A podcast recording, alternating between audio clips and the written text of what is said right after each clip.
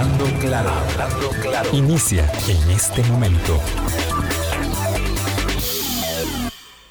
Colombia.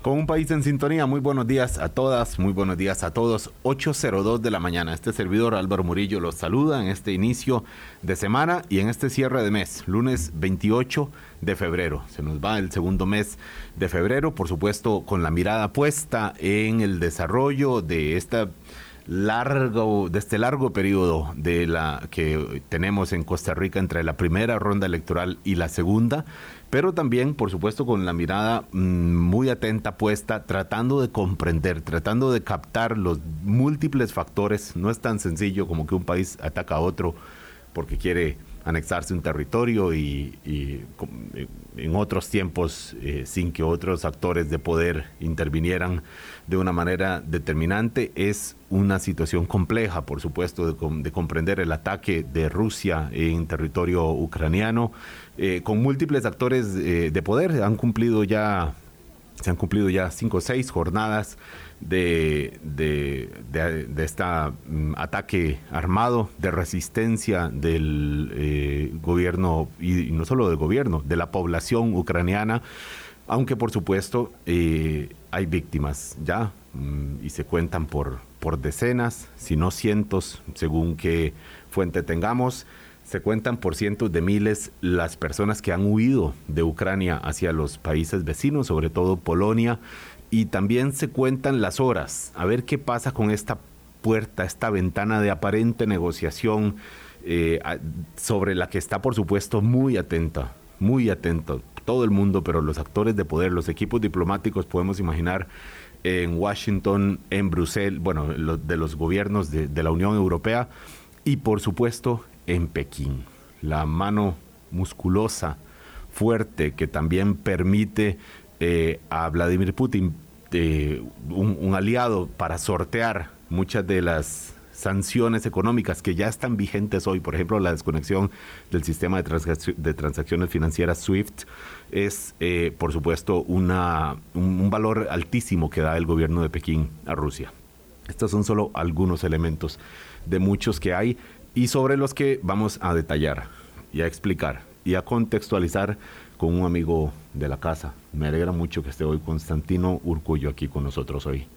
Muchas gracias por la invitación, Álvaro. Siempre es un placer venir aquí a conversar con, a conversar con ustedes. Eso, que se acerque un poquito, eh, Tino. Ya, ya está llegando también Vilma Ibarra. Vilma Ibarra. Sí, le vamos a, a, las presas que había, Álvaro. Por todo lado. venimos del este y unas presas monstruosas, ¿verdad? Qué va, doña Vilma no viene del este, creo que viene de, otras direcciones, pero sí es cierto que sean, bueno, y ahora es que tenemos las clases, eh, por dicha, lo del curso electivo en centros privados, en centros públicos, y eso, pues, hay la normalidad del tránsito, aquella que, que tuvimos dos años atrás, la tenemos ahora ciertamente y a veces hay que, hay que correr un poco más o madrugar un poquito más. Ya está con nosotros acá, le damos un chancecito a que respire porque la vimos corriendo. Eh, don Constantino, la ventana de oportunidad aparente de negociación entre Rusia y Ucrania en territorio bielorruso, que es un aliado de Ucrania. Es, de, Rusia. Eh, perdón, de Rusia, por supuesto, claro. Es, es pro-ruso, es pro-Kremlin. Eh, es, es una luz para arrancar con un poquito de esperanza la semana o, o todavía paremos y bajémosle al entusiasmo? Yo estoy pesimista. ¿Pesimista? Muy, muy pesimista. Yo no creo, mire, las condiciones que pone, por ejemplo, Zelensky es de que se tienen que retirar las tropas rusas del, del territorio ucraniano. Esa es un, eso es una, eso es un, como se dice en inglés, es un non-starter, es una condición que no es admisible para los rusos, no se van a retirar del terreno que han ganado militarmente y después de la torta que se han jalado a nivel internacional en, la legitimidad de, su régimen. Así es que yo me hago muy pocas ilusiones de eso. Quisiera, eh, repitiendo las palabras de, del, primer ministro ucraniano, eh, de, que no hay que negarle una oportunidad a la paz. ¿eh?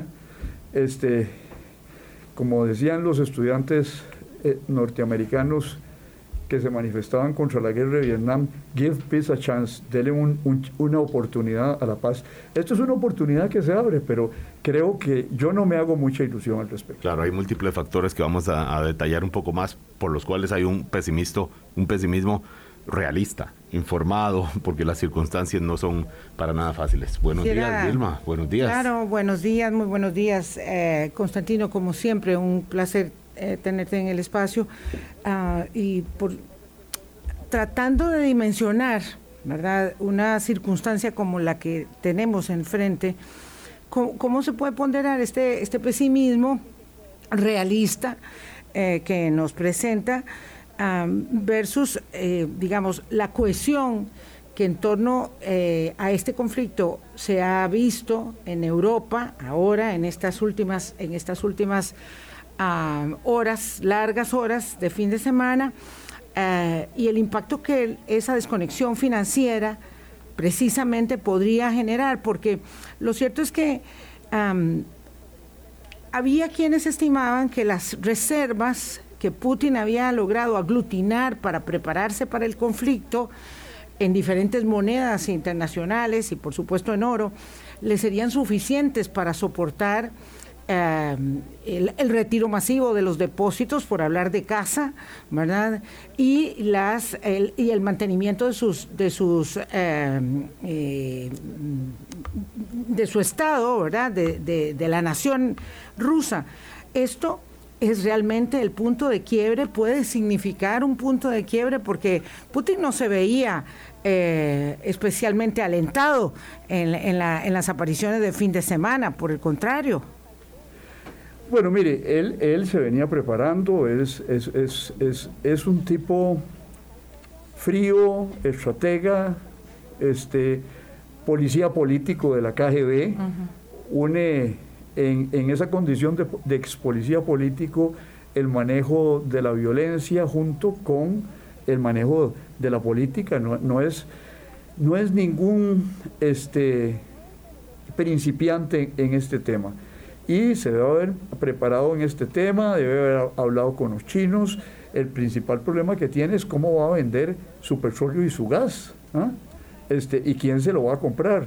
Eh, China tiene una sed insatisfecha permanente de petróleo y de gas, pero eh, yo no creo que eso sea suficiente y que el factor económico nos venga a explicar todo. Creo que hay varios escenarios que hay que tomar en cuenta. Uno, la relación con China, otro, la relación con Estados Unidos, en ese contexto también la relación con sus vecinos europeos de, de Europa Occidental y luego el frente interno. Frente interno. El frente interno, e, este, a mí me llamó ayer la atención ver que ya hay 6.000 detenidos de jóvenes que protestan y, ya hay una, una especie de, heroína de todo esto y se llama Maya, que es una, una, le pusieron ese nombre porque nadie sabe cuál es el, nombre de ella, es una muchacha de unos este, pocos años, pero que, que los policías la golpean y la, y la muchacha lleva a su hija de escasos seis meses y golpean a la niña también. Y esta imagen se ha, se ha viralizado de una manera extraordinaria, pero e, eso es imagen. Sí. Pero de hecho, internamente va a tener que resolver un problema. ¿Cuál es el problema? Sus amigos, los oligarcas de, cercanos al Kremlin, no deben estar muy contentos con que les estén expropiando los yates y los jets en, en, en Europa en Londongrado, como le dicen algunos, porque los rusos este, se han refugiado en, sus activos, los han mandado mucho a Londres. Vea, el, presidente del club Chelsea tuvo que dejar la administración. No le debe agradar mucho este eh, eh, desorden que ha creado la invasión. Entonces, yo creo que esto es, como lo decía Álvaro al inicio, es, es un panorama muy, pero muy complejo, con una multiplicidad de factores y variables que interactúan, interactúan este, en todos los sentidos entre ellos mismos.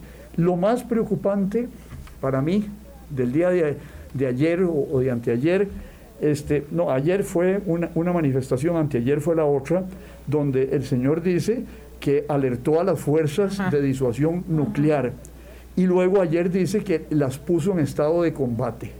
de alerta. no, combate. Combate. su, su, usted que es representante... Eh, Primero fue la alerta y luego fue el, estado de combate. El país hoy eh, eh, señala que este es estado de combate.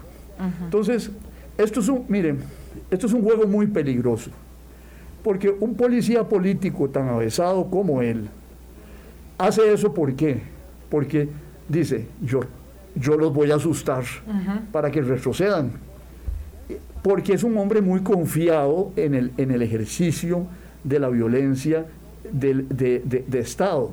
Pero ¿qué es lo que pasa? Yo me, hoy me estaba bañando antes de venir acá y me empecé a recordar de una de mis clases de relaciones internacionales donde analizábamos teoría de juegos y situaciones de ese tipo y me acordé de que uno de los ejemplos que nos daba el profesor era el juego de la gallina que jugaban los estudiantes californianos en los años 50. ¿En qué consistía el juego de la gallina? Se una carretera solitaria y entonces ponían los dos carros frente a frente y se venían disparados. Ah, terrible, Entonces, el, el gallina, o sea, el cobarde era el que se quitaba primero. Entonces, este es el juego de la gallina, el que está jugando Putin. Y yo se lo voy a decir muy claramente. Eh, él está esperando que él viene y se va a mantener al, timón, no sabemos si, al final se, se declara gallina, y que pero los y que los gringos ante la inminencia de la guerra nuclear van a hacer y se van a apartar de, la carrera. Lo que pasa es que se le olvida que en el Pentágono hay gente tan loca como él. Es decir, el señor Biden es un señor eh, eh, político que sabe mucho de relaciones internacionales, el secretario Blinken también. Y no toma las decisiones y, exactamente. Y en Rusia debe haber mucha gente igual que Blinken y que de Biden.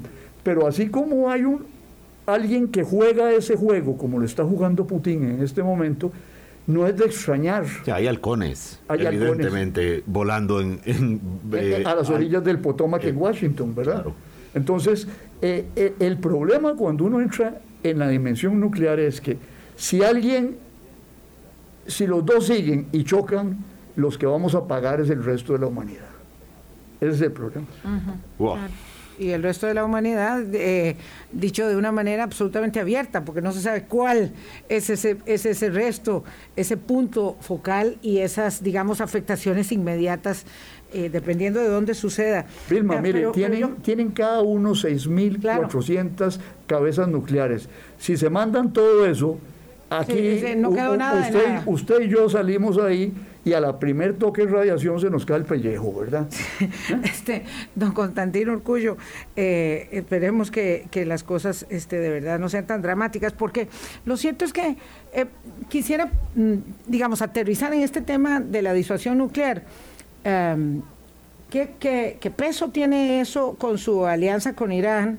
Eh, y, en efecto, digamos, qué tan loco puede ser o qué tan determinado en seguir adelante cuando como buen policía tiene muchas cosas medidas, pero no todas. O sea, hay efectos eh, de la, del propio comportamiento de los rusos, eh, los de calle y los de, y los de, y los de la oligarquía, que pueden en, en efecto sitiarlo, para hacerle las cosas mucho, muy complejas. Y de, otra, y de, otro, de otro lado, don Constantino, ¿qué tan ah, viable es extender esto más allá eh, de unos cuantos días y unas cuantas horas? Él pensó que tomarse Kiev era cosa, esa cosa de tres días. Bueno, yo, yo creo que el, el, bueno, el tema de Irán es otro. Este, analicemos primero el, el tema de lo que es la confrontación militar en Ucrania hoy día. Bueno, ¿qué es lo que sucede? No les resultó la guerra relámpago. Y voy a usar la palabra alemana que usaba Adolfo Hitler, Blitzkrieg. Este, ellos creyeron que iba a ser una caminadita, un paseíto este, por Kiev y se encontraron que el ejército ucraniano es un buen ejército, es el, el ejército que clasifica de acuerdo con el estudio el Instituto de Estudios Estratégicos de Londres como ocupa el lugar 20 entre los ejércitos del mundo. Ya eso es, eso es, eso es importante. Sin ser un país potencia, claro. Sí, y, y que los últimos ocho años se ha fortalecido con ayuda extranjera armas antitanques, misiles Stinger, que son los que sirven para apiarse helicópteros, y además que han movilizado a la población con resistencia civil. ¿ah? y, no es lo mismo pelear en Afganistán, en las montañas, como fueron derrotados los norteamericanos, que pelear en un entorno, y los rusos también. Los rusos, claro, los rusos también, 79. Que pelear en un entorno urbano donde detrás de, de, un murito de una casa puede surgir un chavalo. Ayer hubo, hay unas tomas eh, eh, este, impactantes, eh, como cinco o seis vehículos rusos impactados por armas antitanques y deshabilitados totalmente. Detrás del, del jardincito de una casa hay un hombre con un arma antitanque y destroza cinco vehículos. Entonces, eh, no va a ser fácil. Lo que pasa es que hay que recordarse, Vilma, de una cosa. Chechenia. ¿Quién, ¿Quién, llevó adelante esa guerra en su momento? Este, Vladimir Putin. ¿Y qué fue lo que hicieron en Chechenia? Arrasaron. Arrasaron a Chechenia. Eh, que uno puede decir, bueno, era el separatismo de los chechenos, el islamismo eh, radical el que estaba allí enfrente, pero el resultado fue que no escatimaron un solo esfuerzo en pegarle a la destrucción. Sí. No, corríjame si estoy equivocado al decir que había un contexto muy diferente de presión internacional en el caso de Chechenia eh, en, relación con el que hay ahora con el caso de, Ucrania, porque las presiones eh, económicas son eh, son muy fuertes en este momento, además de, otro tipo de, digamos, de, manifestaciones blandas antiguerra que hay por, por todo el mundo, no es ahora lo mismo que se estaba viendo en Chechenia, que se veía como una cosa ahí más... No, no, desde luego que no. Yo me refiero a la, a la, reacción militar, porque Chechenia no era un Estado este, autónomo y soberano reconocido hasta por las Naciones Unidas. parte de la, Chechenia era una región administrativa de, Rusia. Es decir, eh, pero el, impacto de, la violación este, a la soberanía y la integridad territorial, eso eh, es diferente porque estamos hablando de que están enfrentando a un Estado, ¿ah? un Estado cuya independencia era reconocida hasta el jueves por el propio Moscú. Por el no, y, la reconocieron en el 91, cuando se juntaron en, Bielorrusia, Yeltsin, el, el, jerarca bielorruso y el jerarca ucraniano, y le comunicaron a Gorbachev, mire, señor, ya nosotros no somos parte de la Unión de Repúblicas Socialistas Soviéticas. ¿Ah? Y, y el mismo Putin en sus declaraciones de estos días, ¿qué es lo que dice? Que nosotros cometimos un error al concederle la independencia. O sea, que la independencia no se la dieron ni los gringos, ni los franceses, ni, el Reino Unido. La independencia se la dieron los rusos y ahora quieren recuperar eso que Putin considera que es parte de Rusia. Del, alma rusa, ah. ¿verdad? Es un concepto, hay que recordar nada más, Tino, para muchos olvidamos o no sabemos que Ucrania es, digamos, es un, ah, Kiev es una de las capitales simbólicas del, de la gran Rusia, ¿verdad? Del concepto. Entonces hay un, elemento ahí también de, digamos, de, de, simbolismo por el que también ha apostado eh, Putin para ello. Hace, hace mil años surgió el, el, Kiev de, Rusia, pero Ucrania es una realidad muy compleja, que no solo es ese Kiev original, Ucrania ha pasado por las manos del imperio austrohúngaro, partes de Ucrania. Ucrania ha pasado por las manos de la Confederación de Polonia y Lituania. Es decir, eh, eh, Ucrania no es solo rusa, Ucrania es un cóctel de etnias muy variado que no es exclusivamente ruso. Y bueno, el Kiev de Rusia, eso ocurrió hace mil años. ¿ah? Claro. Pero, Permítame, por favor, caballeros, vamos a hacer una pausa porque son las 8.21 y regresamos uh, para... Uh, yo quisiera que pudiéramos hablar un poquito más, como, como dijiste muy bien, doctor Urcullo, eh, el tema de Irán hay que tocarlo, pero hablar un poquito más sobre el tema este de la, del, del, la guerra en, en caliente y las posibilidades de doblar al ejército, que es lo que ha estado intentando Putin también, eh, que es muy, muy interesante esto, los ejércitos son leales hasta el momento que son leales y hasta ahora lo han sido, que tanto pueden seguirlo siendo. Vamos a la pausa y regresamos. Colombia. Con un país en sintonía, 8.25 minutos de la mañana, hoy conversamos con el doctor Constantino Urcullo. Doctor Urcullo, ¿qué de eh, la lealtad del ejército ucraniano hasta ahora, absolutamente eh, constatada, eh, puede pretender doblegar Vladimir Putin, porque en efecto por ahí pasa también la prolongación del conflicto y, nos, y nos explica también cómo corre el tema de la negociación paralela. Yo lo que creo es que ha potenciado la lealtad, porque ha incentivado el sentimiento nacionalista. La lealtad eh, del ejército ucraniano hacia Zelensky. hacia Zelensky. Y, no, y sobre todo una cosa muy importante, mire, es la, el odio al ocupante. Eso, es, eso fomenta un nacionalismo duro a donde quiera. Es decir, es el que es un ejército que les está matando a sus soldados. Es decir, ¿quién en su sano juicio, después de 350 muertos, va a venir a decir, ah, no, yo me voy del lado del señor Putin? Porque él diga si usted se viene de mi lado, pues se acaba el conflicto. Y Instalamos un gobierno nuevo y parte sin novedad. Y porque diga que Zelensky lo que está haciendo es nazificando, haciendo de, Ucrania un país nazi. Y Zelensky judío. ¿ah? Y que va a desmilitarizar a Ucrania cuando, ¿qué es lo que ocurre? ¿Cómo desmilitariza usted a un país invadiéndolo? militarizándolo más. Entonces, el gran militarizador de Ucrania en estos momentos es Vladimir Putin porque los está obligando a armarse más fuertemente.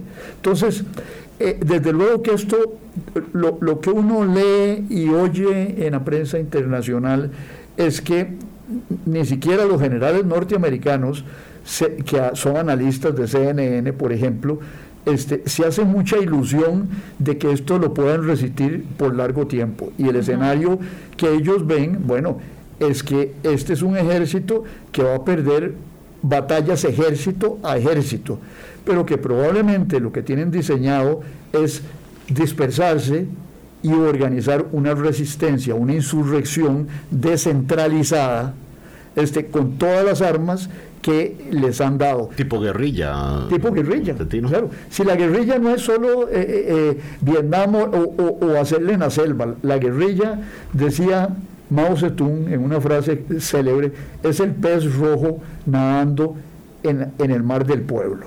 ¿Ah? ¿Qué quiere decir con eso?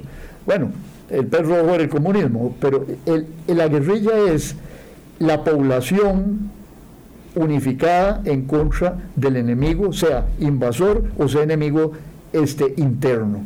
Y lo que va a ocurrir es eso, es decir, eh, yo, veía esas tomas de 328 mil personas que ya salieron de Ucrania y los, eh, los hombres no pueden salir de Ucrania de los 18 a los 60 años porque tienen que combatir. Entonces, eh, esa población va a resistir. las mujeres fabricando cócteles Molotov en la calle.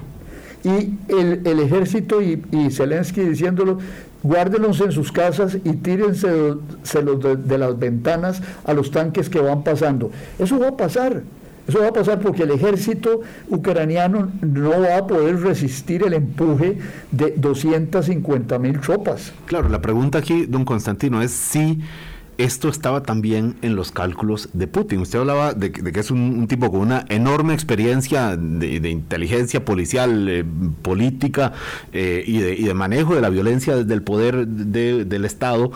Y ¿no cree usted que contaba con que la población ucraniana se fuera a lanzar con sus formatos tipo guerrilla en apoyo al, poder de respuesta del gobierno, del ejército ucraniano. Podría haberlo pensado, pero mire, lo que ocurre en esto, Álvaro, es, hay una frase famosa de un general alemán del siglo XIX que decía, todos los planes de guerra se acaban cuando empiezan los primeros disparos. ¿ah?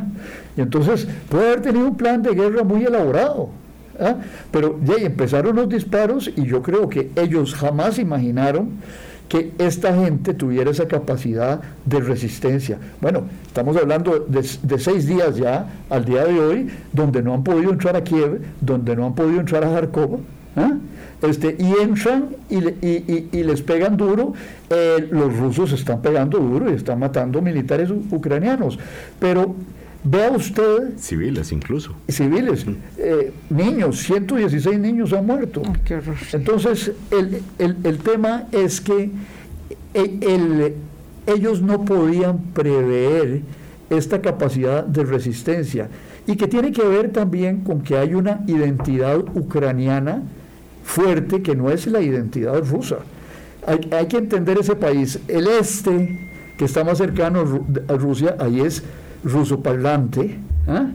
Otras partes del país se hablan ruso y se habla ucraniano, y el oeste es ucraniano. Es, es tan son tan diferentes el día de hoy que, por ejemplo, usted tiene que el patriarca de Kiev, el eh, Epifanio I, eh, es ortodoxo, pero es afecto a la población ucraniana. y, el, y el patriarca de eh, a la población ucraniana occidental, decís. No, a, todo el país lo abarca, porque hay, sí, bueno, digo yo, no solamente a lo que se supone es su comunidad de, referencia que es que es la, la, la, prorrusa. Y hay, y hay un patriarca en Rusia que se llama el patriarca Kirill, que es un gran este fan de, para ponerlo así, de, Putin, y al cual eh, eh, los los prorrusos, probablemente del este de Ucrania, obedecen. Es, eso de querer presentar a Ucrania como la como una unidad, como una unidad o como una cuestión homogénea es falso.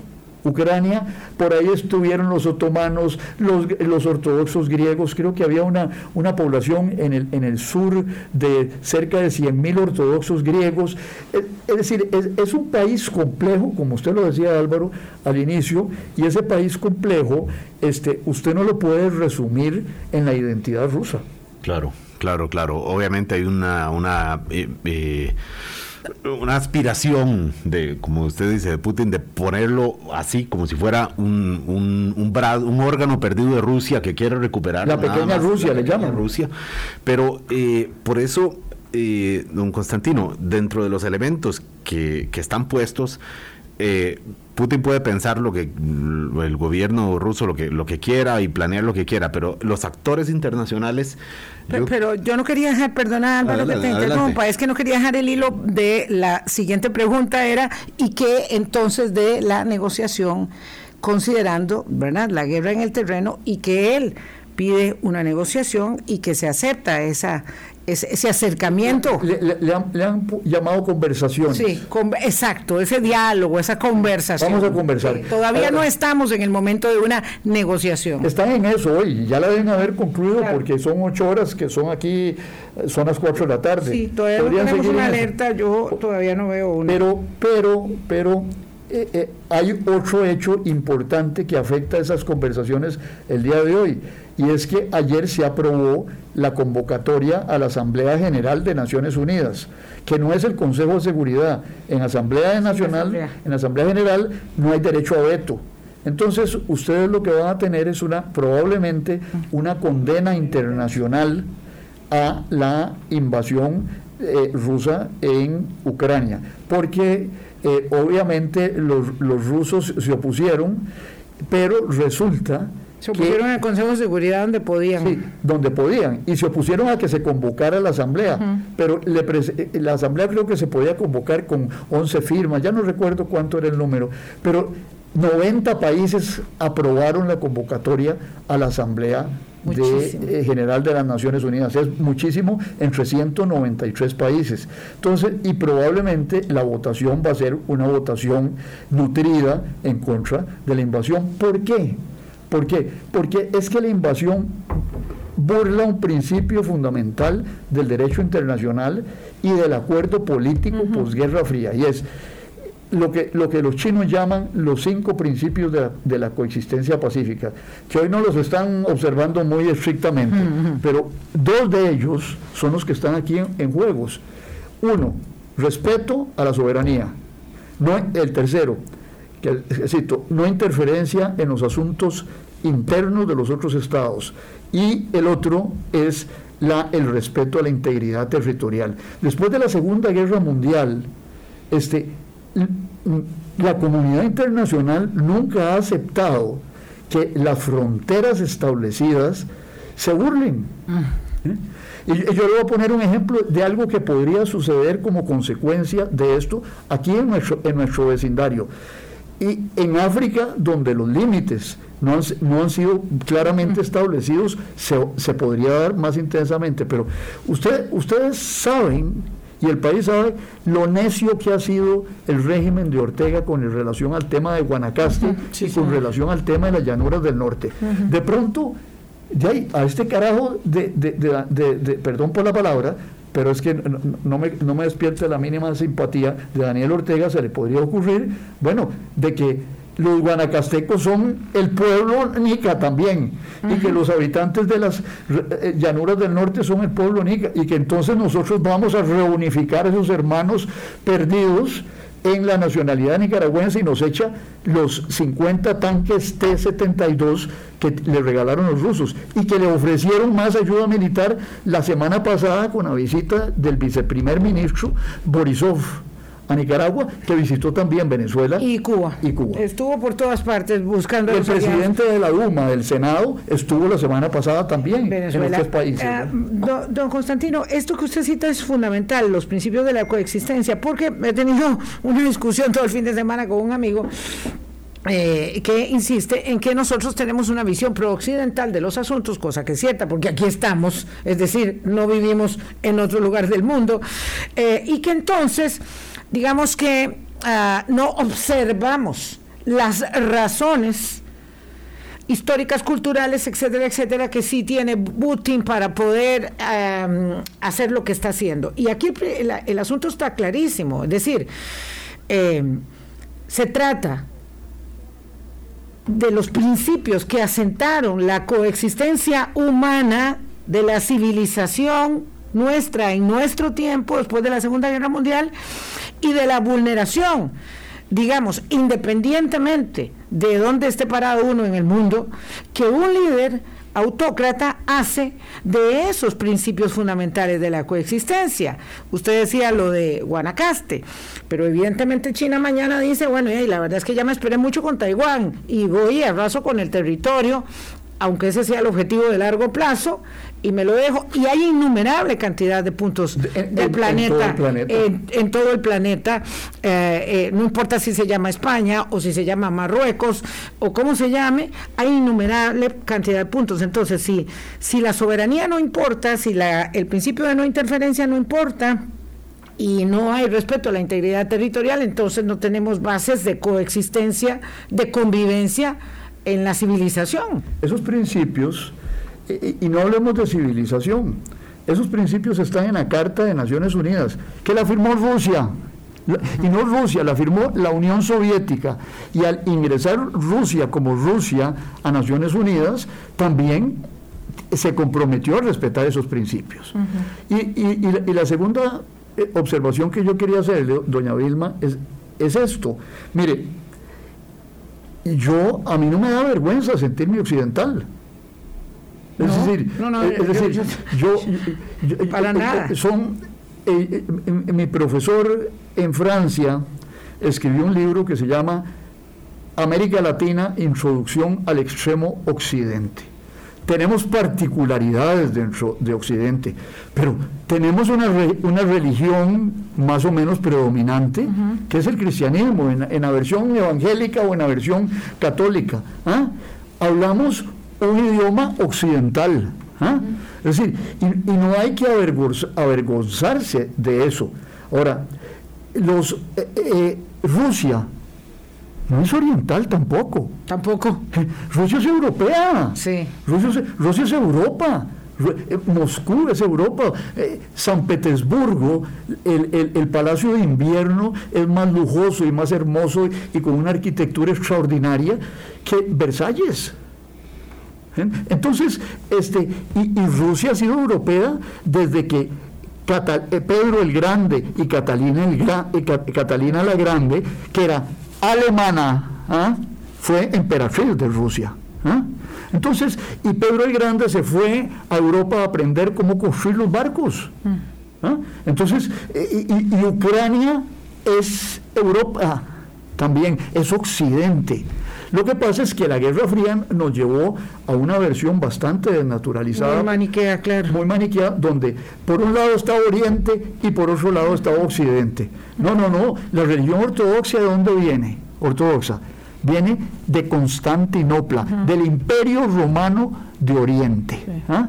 Que se deshizo por la gente que estaba en Occidente en realidad. Eh, no, eh, eh, era de Oriente porque, invadieron a la, Roma y se tuvieron que ir para, para Constantinopla nombre que yo aprecio mucho. Claro. Este, y, pero fueron desplazados de ahí por la invasión de los otomanos musulmanes. Y, y entonces subió la ortodoxia hacia Rusia, lo que es hoy Rusia. Y vea usted, la palabra zar viene de César. Es decir, la influencia romana se fue ahí también. Se le llaman la, tercera Roma. La tercera Roma. Ahora que habla de Oriente y Occidente, eh, vamos a ir ciertamente a la pausa, Vilma, pero yo no quiero desaprovechar al volver y preguntarle sobre el papel de China. Eso sí es Asia y es por supuesto un actor relevante a grado supremo en este conflicto. 8.41 eh, de la mañana, Constantino Urcullo hoy con nosotros. Colombia con un país en sintonía, 8.42 de la mañana. Hay mucho, mucho que hablar y muy poco tiempo que nos queda. Álvaro quería hablar de China. Sí, es que sería una pena porque don Constantino Urcullo, que es un estudioso que ha escrito sobre China, eh, seguro que tiene eh, luces que darnos sobre el papel tan determinante que puede que, que tiene Pekín ahora mismo. Es, corríjame si estoy equivocado, don Constantino, es es el, el, mayor amigo de Putin eh, y que le soporta y que le puede ser además un, respiradero para solventar las sanciones económicas que se están aplicando en distintos lugares del mundo contra el gobierno, contra Y luego volvemos ya con, lo que teníamos. Muy, rápido, este, fíjese usted una cosa, por donde hay que empezar. China no votó en contra de la resolución en el Consejo de Seguridad. Se abstuvo. Se abstuvo. Está tratando de jugar un rol neutral en la historia de esta invasión. ¿Por qué? Porque tiene una amistad con Rusia, porque tiene oleoductos que vienen de Rusia y porque eventualmente podría comprar este eh, petróleo y gas en Rusia frente a un eventual bloqueo a que lo sometieran los Estados Unidos por el conflicto. China se debe estar, si yo fuera Xi Jinping, estaría muy regocijado de ver que los gringos, en vez, me quitaron presión a mí, eh, ya no hablan de China, no se enfrentan conmigo y que el otro la, la bronca la tienen en el otro lado del mundo. Y que el pivote a Asia pues está olvidado por el momento. Pero China tiene un problema, es decir, China no puede apoyar acciones separatistas porque tiene problemas en su propio territorio. Bueno, el, tema de Tibet. Claro. Eh, sería legitimar a los, a los tibetanos para que digan, reconozcanos como república independiente. Podría legitimar a los uigur en el Xinjiang. Podría legitimar a los este, a Hong Kong que buscaron separatismo. Eh, de hecho, Taiwán está separado de China por las circunstancias en que, en que Taiwán sale, pero Taiwán no es reconocido como Estado soberano e independiente. Entonces China tiene que jugar entre lo que ha venido diciendo toda la vida, desde la República que se fue, creó la, la República Popular China. Nosotros no invadimos, nosotros no tenemos acciones imperialistas hacia afuera y de pronto este apoyar una acción de invasión de un Estado soberano sobre otro Estado soberano y apoyar el separatismo de las repúblicas de eh, Donetsk y Lugansk este, en, en, el Donbass ucraniano. China fue, no ha reconocido a Abjasia y Osetia del Sur en, Georgia. No, los ha reconocido. China, se, eh, este, eh, la anexión de Crimea, tampoco chitón boca, ¿verdad? Entonces, el, tema está en que China tiene que jugar un juego eh, de, equilibrista, aunque en ese equilibrio, en este momento, la relación con Rusia es más importante porque los Estados Unidos eh, han centrado las baterías los años anteriores sobre China. Entonces, pues no se van a, no van a sacar a los Estados Unidos del embrolio. Don Constantino, no, no tengo ninguna, estaba buscando a ver si había alguna actualización sobre el tema de las conversaciones. Esas conversaciones, evidentemente, no conducen a la idea de ganar tiempo, eh, sino de llegar a una resolución que de alguna manera le quite presión al escenario de la guerra. ¿Eso es posible? ¿Eso es factible? Usted empezó el programa diciendo que era mm, pesimista respecto de esa opción y ahí entonces que eh, compete a la comunidad internacional, entendiendo que ya las sanciones económico-financieras van por la deriva que llevan, que es digamos la más extrema, eh, y el tema del eh, multilateralismo, pues evidentemente tiene sus, restricciones, lo puede aislar mucho, puede dejar a Putin muy aislado del mundo. Y, fíjese, no es solo en la parte económica y diplomática, Vilma. Ayer, ¿cuáles son las noticias? Las de fútbol también. no, no, muy importante. Alemania acuerda enviar armas antitanque, enviar misiles Stinger y, y Alemania primera vez en mucho tiempo, acuerda aumentar su presupuesto de defensa al 2%. Y, eso de enviar armas es absolutamente inusual, digamos, está fuera de todos los libretos, ¿verdad? ¿no? Y lo otro es fortalecer el ejército alemán. Es decir, eh, eh, eh, esto hace tres décadas hubiera asustado a todo el mundo. Pero, ¿qué es lo que esto significa? Que Alemania se puede convertir otra vez en una potencia militar para compensar el peso ruso. El señor Boris Johnson, mucho más agresivo, anuncia que va a enviar misiles, municiones y hasta aviones de combate.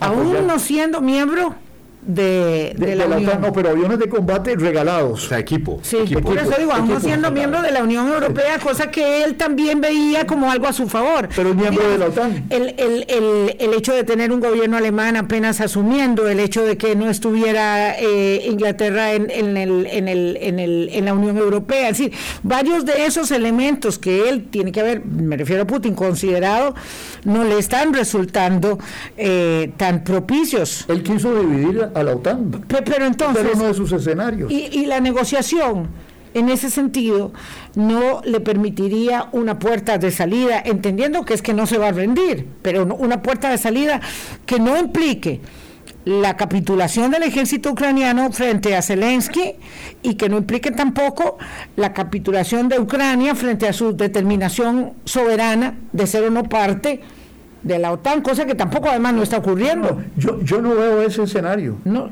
no yo, yo tal vez el escenario que veo no, es de que la, la OTAN renuncie a incorporar a eh, Ucrania, porque ya lo han dicho varias veces, que no van a renunciar a eso, que Ucrania renuncie a empezar el proceso de adhesión, tampoco, porque eso, eso, es algo muy jodido, eh, sobre todo teniendo en cuenta la República eh, Georgia, por ejemplo. ¿ah? Entonces, a mí, yo el, el escenario que veo es, bueno, el que me gustaría a mí ver, es decir, que los rusos accedan a retirar sus tropas. Y que Ucrania... Para poder sentarse a negociar de verdad. Sí, no, y que Ucrania en el largo plazo acepte lo que se llama la finlandización, o sea, neutralizarse en el, en el conflicto este, entre Rusia y los países de Europa Occidental y los Estados Unidos. Pero yo no sé, yo, yo creo que eso en este momento es muy difícil. Sí, pero las pretensiones de Vladimir Putin eran mucho, muy ambiciosas. Entonces, considerando que al presidente Zelensky le queda poco tiempo para terminar su mandato y que hoy está eh, siendo una figura redimensionada, en su propio país y ante el mundo entero. ¿Quién iba a creer que una persona como él, ¿verdad? Iba a adquirir... Un comediante. esa- un comediante, ¿verdad? Iba a adquirir esa, esa, esa dimensión de estadista de su pueblo y, y- y del mundo en este momento. eh, considerando que le falta poco tiempo, en efecto, para terminar, y que una de las eh, ambiciones de Putin es tener un gobierno prorruso, es decir, obsecuente a sus intereses en Ucrania, eso, eso tampoco está No, no, establecido de ninguna manera. La gente, la gente ucraniana, usted lo dijo, no solo el ejército, sino la gente, están más unidos que nunca. ¿eh? Sí, unidos en la desgracia, pero unidos. Qué- qué eso es, eso, eso- eso es lo, lo tremendo. Yo, yo ese escenario no lo veo. Tampoco. Es decir, yo, es decir, yo desearía cualquier escenario que llevara a la paz. Ese es A la finalización del a conflicto la armado. finalización del conflicto, Exacto. que se interpongan fuerzas de las Naciones Unidas entre los, lo- lo- eh, este, Ucrania, eh, Bielorrusia y Rusia, pero eh, es decir, las manifestaciones de ayer de Zelensky eh, son, pero tremendas, es decir, la primera condición es que se retiren las tropas. Claro, pero es que, Constantino, y tiene sentido. Eso es como que yo me meta a su casa a la fuerza, destruya media eh, inmobiliario, todo lo, lo- lo rompa. Y yo, estando en la puerta de su dormitorio, le digo, don Constantino, un momento, un momento, negociemos. Negociemos y usted sabe que yo tengo atrás una banda dispuesta a destruir su casa y que puedo hacerlo. Visto así, tiene sentido, eh, mm, aunque no sea muy realista, conociendo que del otro lado lo que quien está es Putin, decir, hey, retírense, basta de bombardeos y hablemos si quieren en Bielorrusia, que son amigos suyos, pero hablemos. Eso es, es es difícil de comprender en términos realistas. En términos realistas es muy simple. Es de, yo tengo una pistola en la mano y usted tiene la banda atrás. Yo todavía le puedo meter un balazo a usted. Y además, yo en el patio de mi casa, en, en, en, en- en Atapia, están mis vecinos que están gritando, Tino, no afloje, tome. Ahí va una Kalashnikov, van, van granadas, de granadas esa, a esa banda y nosotros estamos con usted. Y dicen, Constantino, Constantino. Yo no me rindo. Yo no me rindo porque yo sé que si yo lo debo entrar, usted va a matar además- a mi esposa y a mi hija. Sí. Doctor Urcullo, ya se nos fue el tiempo, qué pena, porque de verdad que hoy podíamos haber conversado mucho, mucho más rato. Lo cierto es que Zelensky cuando pega el, el- el- el- dramático ah, grito de me siento solo, nos están dejando solos, recibe un gran espaldarazo de, de su pueblo, de su ejército y de, y de la comunidad internacional, lo está recibiendo. Que no es decir, ahí están todas las tropas eh, de otros países interviniendo en Ucrania para pelear la guerra, eh, ¿verdad? Uno a uno, no es ese el, el tema, ¿verdad? Y además da muestras de valentía, porque eh, los Estados Unidos le ofrecen este, evacuarlo y dice, no, eh, yo aquí me muero. Él dijo, yo soy el primer objetivo y ahí se... y ahí Ándale. es- por eso es que se ha dimensionado su figura de esta manera. Claro, y el hombre sale ve- vestido en camiseta verde oliva. Y, Ah, cuando, y cuando está, es que para terminar, es casi me dan también ganas de llorar a mí cuando está eh, uno de los traductores traduciendo el discurso y se pone, no puede seguir hablando, llora, se pone a llorar el traductor. Eh, es, que es, es que es muy poderoso, porque además ver una guerra en vivo, en tiempo real, como la que estamos viendo, Esperemos poder volver a conversar, doctor. Desde Muchísimas gracias, de verdad. Aquí hay un oyente que quería que hiciéramos, que usted hiciera una comparación. Y a la gente le gusta mucho eso, con invasiones de los Estados Unidos y los aliados en Irak, en Afganistán, y ahí podríamos hacer una larga lista. Eh, las, las situaciones no son comparables, pero pueden ser muy aleccionadoras. No, y el que los hayan hecho los gringos no, legitima las otras. Eh, eh, tan No, no, como no hay buenas invasiones y malas. Mire, yo, yo estudiante protesté contra la guerra de Vietnam. Claro. Y, y como, Todos y- y- protestamos y- contra la y guerra como de Vietnam. adulto protesté contra la invasión de Irak y me pareció extraordinaria la posición de Francia en ese momento y varios países europeos. Pero el que los gringos hayan invadido no legitima que, Putin, invada. No, no, no, hay que respetar el derecho internacional. Así es, es que es la forma de la convivencia, no, no es, no estamos en la, en la selva, aunque pareciera. Nos vamos. Muchos, muchos mensajes quedan aquí, siempre que viene don Constantino Urcullo, mm, hay interés de muchos eh, lectores y los entiendo perfectamente. Muchas gracias, Constantino. Muy buenos días. Feliz semana. Hasta luego. Mañana a las 8 de nuevo. Hablando claro, hablando claro.